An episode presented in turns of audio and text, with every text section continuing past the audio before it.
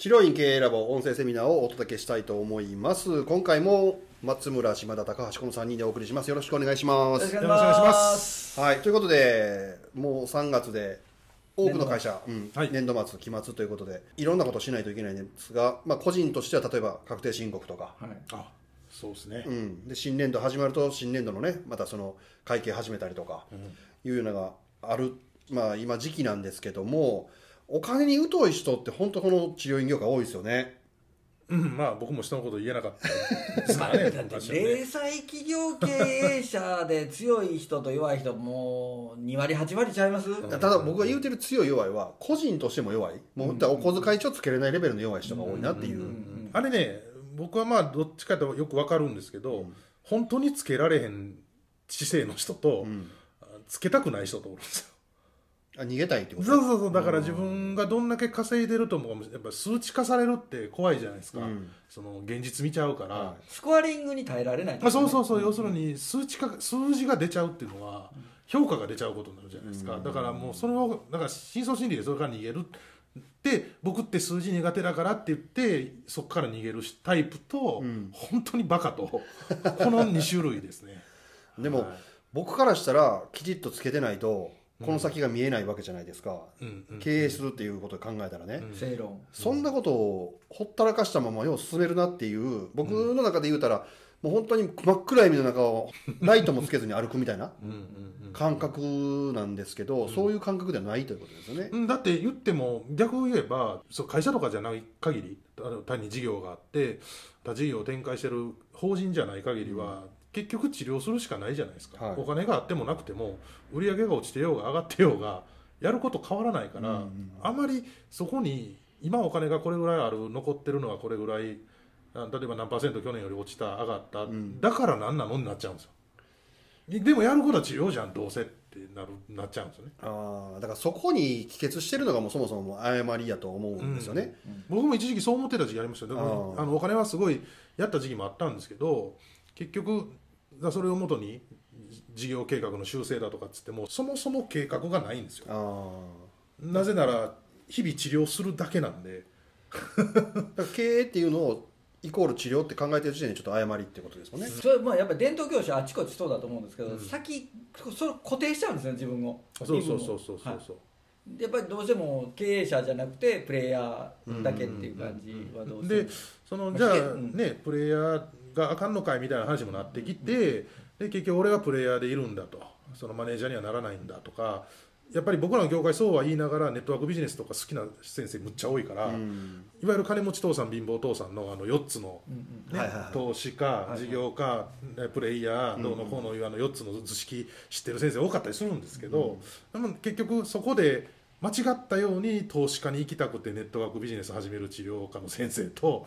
事業展開をして、まあ、いわゆるビジネスオーナーになるタイプの先生と、まあ、やっぱぐちゃぐちゃぐちゃぐちゃ言いながらプレイヤーにいたくないのにプレイヤーにいる先生とプレイヤーがいになりたくてプレイヤーでいる先生とやっぱりいろんなタイプがあるんですけどやっぱり計画性っていう点ではプレイヤーはないですよね。だってその、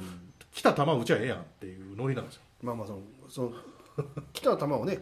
どうやって増やすかとかっていう話も経営やから、ほんまは絶対それしなあかんわけでそうしないと数字伸びないですもんね。うんあとはその高望みをどこまでするのかですよね。その、まあ、言い方悪いけど食っていけりゃいいと思ってる人は経営計画いらないじゃないですか、まあ、月収例えば家の自宅の一室で家賃のないところで、まあ、例えばそれこそ親の家のとか、うん。嫁さんの実家借りてるとか、まあ、そんなんでやったら家賃もない、うん。で従業員もいらない、うん。ってなったら、まあ、月賞50万もありゃまあ別に子供一人ぐらいは養えて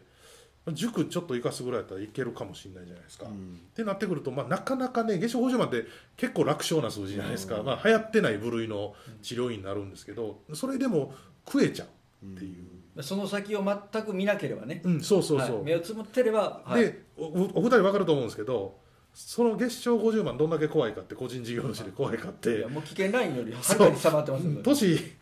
取ってきてでも年金も国民年金じゃないですか、は払ってたとしてもねで健康保険は、まあ、国民健康保険で多分小規模共済もやってなけりゃ、まあ、生命保険かけてるぐらいやと思うんですよね。うんってなると老後死ぬしかないじゃないですか。うん。いつまでも治療それこそできるわけじゃないしもちろん生涯現役でね8090までやるっていうのもありですけどできたらやったらいいと思うんですけど、うん。できる確率が100じゃないじゃないですか。うん。多分月50万の人は社会に求められてないと思うんで そうそうそうそう。80歳の段階で、うんうん。なるほどっていうところのね未来の危機感がやっぱり足りないうん。パターン多いですね。これそうなってくると今保険でやってる人はもうもっとやばい感覚的にももっとやばいんかな金銭感覚的にも。っていうのが自費でやってたら現金毎日もらえるじゃないですか。言うたら。はいで保険でやってたらレセプト出して2ヶ月遅れ大体1か月とかそうなんですよね。その組合保険とかなったらなんか半年ぐらい前、後とかもう補助金レベルのえ。やつもありました。だからそうなってくると日々の現金も数えられないのに2ヶ月遅れに入ってくる現金を予測してとかっていうのは全くしないでしょうからうん。上がった下っがったが体感ではなくなりますですよね。そうなっ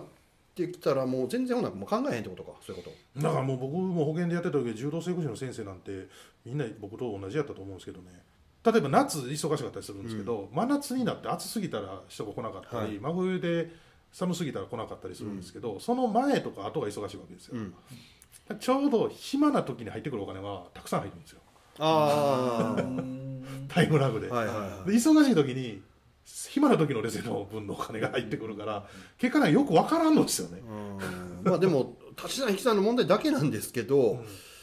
そういうところも見ないとなってくると、僕がレセプトしてる時は全部毎月ちゃんと見て、まあ、毎単価とかねレセプト1枚のレセプト単価も見てでいろいろ比較して、前年度の同じ月と比較したりとかいろいろやってってそれを分経営分析というか、まあ、それぐらいのパーセント上がった落ちたっていうのを全部スタッフの会議で全部データを出してだからこうしようみたいなミーティングはしてたんですよね、僕僕の場合は。なるほどその意識でずっとおると島さんこれ今年またいろいろ政府の方針も変わってくるからやばいですよね、はいはいはい。まあ、あの国の方針も政権変わって、ね、あの年度変わって法律もといろいろ取り出してきて政府の対応も変わってます、実際もうこれまでの政権の補助金の打ち切りが今日もまあある政府系の組織の方と話してたんですけど、うん。これまでの政権の補助金がどんどん終わってるんですね。あー。やっぱり、うんうんもうこれがまで十何年続いてるようなやつももう打ち切り。一応対面上はえ一定の成果が見られたため評価して、えー終了となるという、うん全部な名目なんですけど要するに政権が変わったからなんで。それどういうのがほ主に打ち切りになっていってるんですか？あのやっぱり中小企業のやっぱ支援系ですね。中小企業庁があの企画しているものが多いんですけど、うん。もう簡単に言うと大企業から取った税金を中小企業の育成のためにこの国ってお金使うじゃないですか、うん。でその使ってるお金が既存業種を守るためなんですよ、はい。ほぼ今までは。それがもう打ち切りになると、うん。既存業種やってる人は死んでくださいってことなんです簡単に言えば、うんでそれから新しい事業展開をすると。うん。たとえ伝統業種であっても新規商品を作るとかっていうのであったりとかあるいはいろんな会社と組み合わせて共同でやるとか、うん。特に古い業種さんでデジタル化を進めるところに重点的に予算配分するよって言ってますし実際変わってきてるんで、うん。でその中小企業庁の以来株組織さんはもう DX デジタル化に向けてかなり付き合う会社付き合う組織変えてきてるんで。うんもう世の中ここからガガッと動くなっていうのはすごい風を感じます。うん。だからもうもう DX って言われて今わけわからん人やばいですよね、もう本当にあの鉛筆と紙でつけてるみたいなのがもうやめてくれと。うん。でそれとかなりの小規模の零細企業をもう淘汰する気なんで、うん。要はリアカーでラーメンやってる人はもう中国人でええと。うんうんうんうん。で経営者はちゃんと法律が分かって所定の書類手続きが出てで将来の計画だったり従業員の福利厚生を考えれる規模から日本人だよってもうもう多分カットですけど遠回しにそう言ってるんで。まあ、要は従業員になれって話でしょ？そうできんそうそうそういう人はもう雇われてくださいと、うん。はい、に変わってますね、もう今日言っててもすごく思います、はい、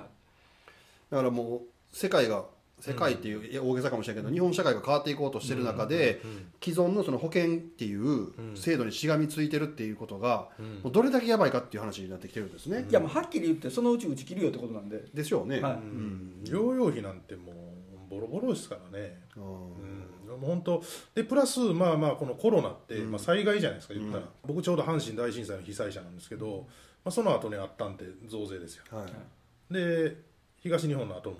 当然。増税やったじゃないですか、まあ、今回も完全に、まあ、間違いなく1回はばらまいてるから給付金やらなんやらばらまいたし補助金も今コロナでざるみたいな補助金いっぱいあったじゃないですか、どっかではどっかで必ず増税っていうのが出てくる。話は出てくるでしょうね。あとはその今のガースーさんのうちに増税でどうせ短期政権やから増税で恨まれ役を買って辞めていくのか、それともそ恨まれるの嫌やからパッと辞めて次の首相が増税打ち出すのかは分かんないですけど、まあガースーさんも息は長くないやろうからタイミング的にどうなるか分からんけど爪痕残すなら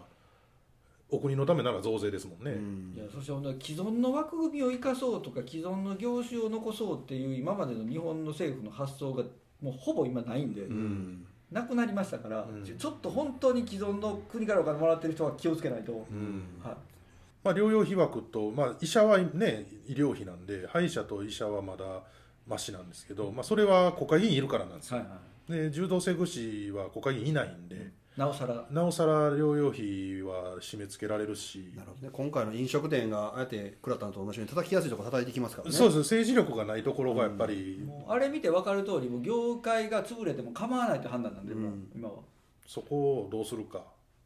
どうするかというか、もうこうするしかないですね。まあまあそうですね。だから変わっていかないと仕方がないそうんでですね、はいまあ最初ちょっとお金の話から始まりましたけど、保険やってる人は特に変わらないといけないし自費やってる人も中途半端にもしやってるんだったら、すごい変わらないといけいない時期や本当なんかちゃんと経営の勉強した方がいいですね。治療科はあの治療の勉強をしてる先生はまだいいんですけど、やっぱそっちに固まっちゃってる、はいはい。そっちしかしてない。しかしてない、でいう先生もおれば両方してない先生という身も蓋もない先生もいはるのでやっぱりこのちゃんと手前味噌的になると、まあ、ラボでお金の話とかよくするじゃないですか、はい。で補助金活用もちゃんとしようねと、はい。要するにまあこびろまでは言わへんけどちゃんと政府の方針にのっとってうん。会社として会社というか法人としてね、うん。ちゃんとしようよと、だからせっかく社会に役立つ業種やのに、できてねえじゃねえかと、もったいないですよね、うん。だからまずちゃんとそっちがもうせっかく治療院といういい仕事してるんだから社会的にちゃんとしようよっていうところでやってるんで、まあやったら治療院経営ラボでちゃんと学んでいただく方がいいとは思いますね。でまあその取っかかりとして今無料でもはい。オンラインサロンやってるじゃないですか、そうですね。その中で松村さんがかなりしっかりした自費以降へのコンテンツっていうのを出しているので、今ね無料の3月31日まで限定でね、はい。無料で公開してるんですよ。あじゃあそれまず保険の方は聞いていただいて、そうですね。渾身の1時間半。1時間半喋りっぱなしでし,、はい。しかも1回ね1時間ぐらい喋ってやり直したんですよ。ちょっと失敗したしまったっつって、まあ、でもそれをしっかりね、まあ、別はい。にいっぺんに1時間半期間でもちょっとずつそうそうそうそう聞いてそう。そう実践していくと。はい、いう無料えそう無料オンラインサロンに入れば聞けるんですよ。ゃんと期間限定パスワード無料で聞けると。が、ははいいあるんで聞けますので。それは、えー、Facebook のグループになってるから、はい、グループになってるんで、えーっと URL を貼りましょうか。概要欄にじゃあ概要欄に貼りますんで。そこから申し込んでいただいたらはい。入れるという形になってますね,、いけますね。はい。はいじゃあ,、まあ今回は結構シビアな話でしたけどね。最後は無料で学べるところがあるという、救い。のある、はいなん素晴らしい話で、はい。締めくくれるということで、はい。今回はこの辺で締めましょうか。はい。じゃあどうもありがとうございました。はい。ありがとうございました